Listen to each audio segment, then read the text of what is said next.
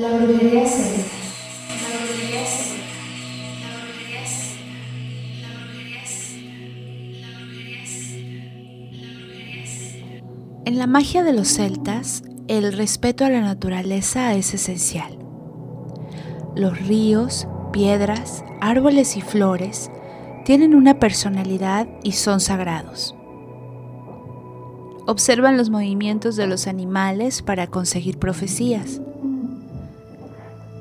Según los magos celtas, las corrientes de agua son santuarios de la diosa celta de la fertilidad. Con la magia celta se puede sincronizar la magia con la naturaleza y el hombre. Para iniciarse en la magia celta, es necesario formar un vínculo con la tierra bajo los pies antes de poder ejercer esta magia. Para esto es necesario aprender magia de los árboles. Una manera de ponerse en armonía es meditar sentado bajo un árbol y pegando la espalda a este, imaginando que el tronco del árbol y el tronco propio son uno y que la energía de la columna vertebral sigue hasta el fondo de la tierra por las raíces del árbol. Los árboles y los animales son de suma importancia para la magia celta y tienen un propósito vital. El caballo blanco de Uffington, en Berkshire, Inglaterra, es una figura inscrita en las colinas de este lugar que se relaciona con la historia de la magia celta. Se dice que el caballo blanco fue tallado por los celtas en el siglo I a.C.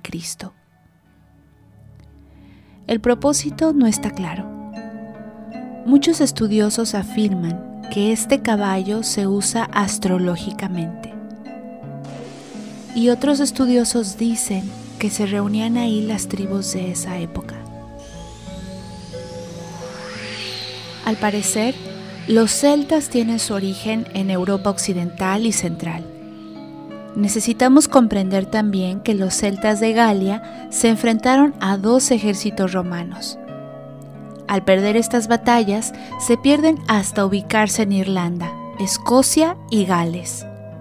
También se localizaron al noroeste de Francia y España. Debido a la sangrienta romanización, los celtas estuvieron a punto de desaparecer. Antes de enfrentarse a Roma, eran guerreros y se dedicaban al pastoreo. Eran especialistas en la fundición de hierro a la perfección. Tenían un dominio perfecto sobre los pueblos que conquistaban, trabajaban el oro y tenían joyas de gran calidad. Los celtas y su mundo eran mágicos. Vivían la magia no solo con un aspecto religioso, sino que la aplicaban a su vida diaria. Su templo eran los bosques, tenían cultos por la noche a la luz de la luna, rigiéndose por los solsticios, equinoccios, la cosecha y la siembra.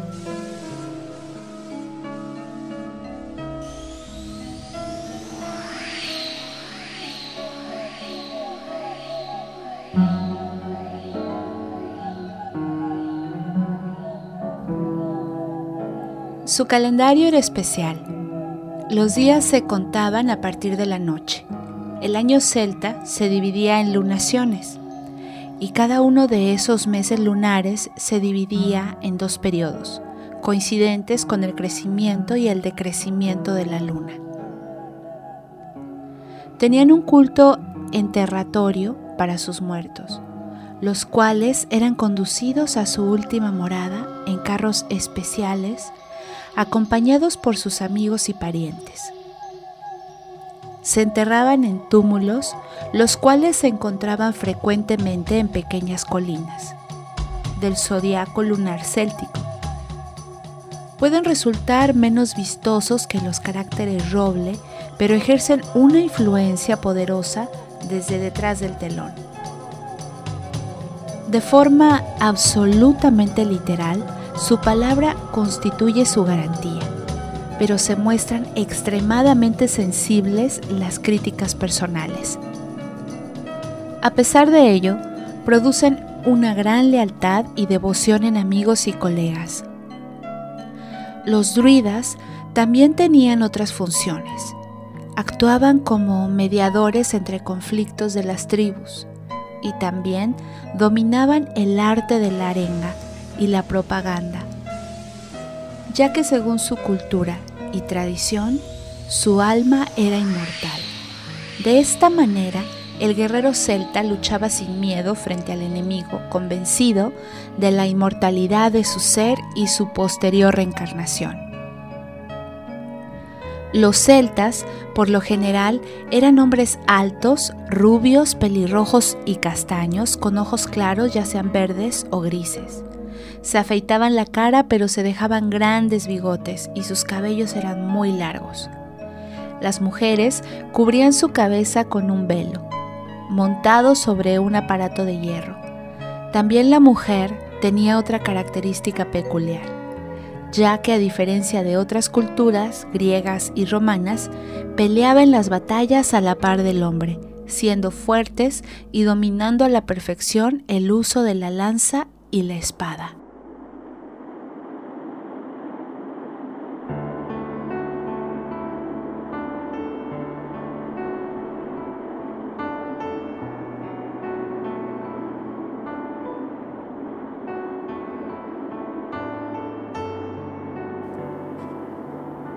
La espiritualidad celta. Hablemos de sus festividades.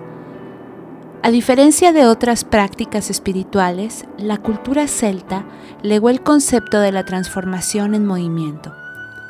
El celta era el guerrero que entendía que la batalla es personal y un proceso constante que conduce a la autotransformación.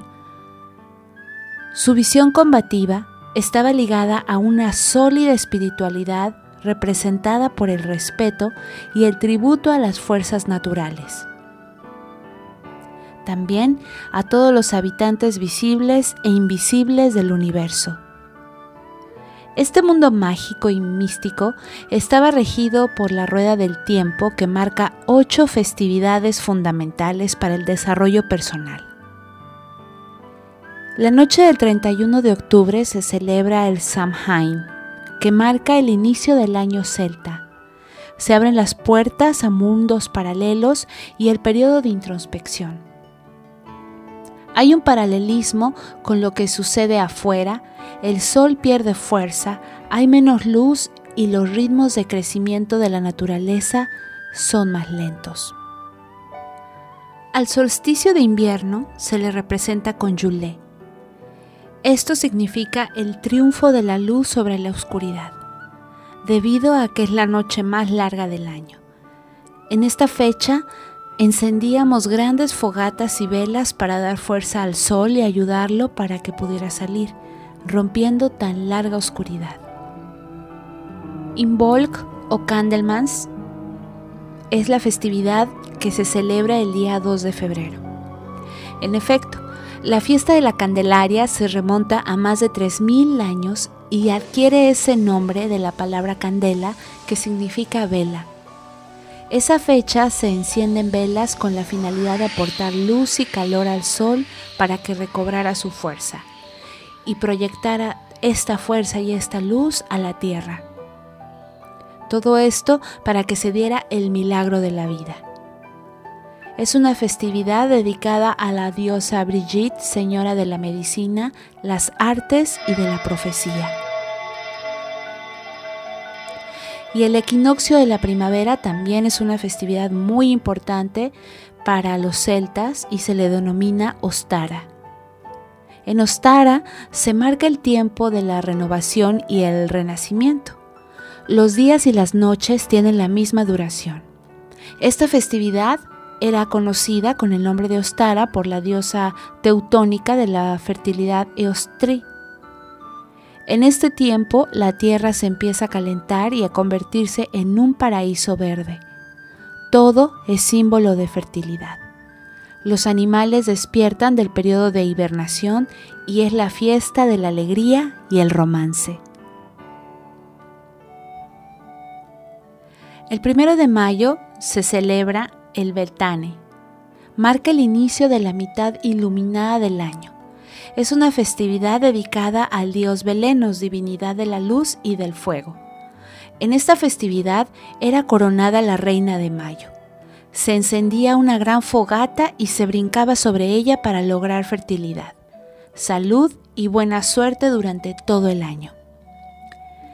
Beltane representaba el comienzo de la actividad interrumpida durante Samhain.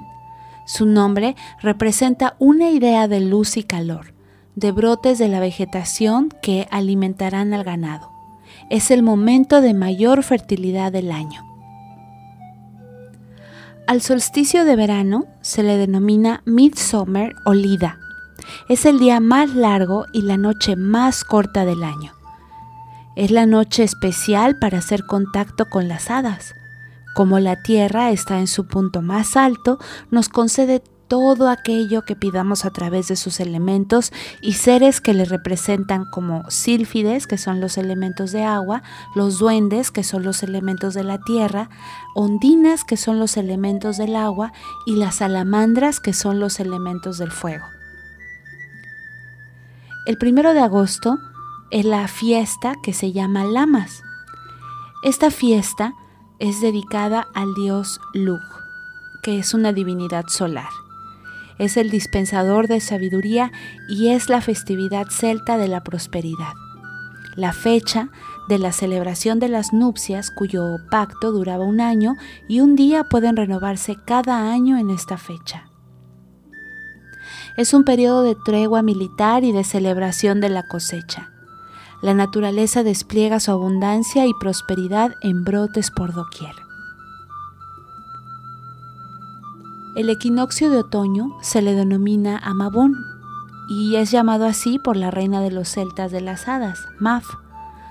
Esta festividad representa la cosecha, la promesa hecha en el verano y Lamas ahora convertida en realidad.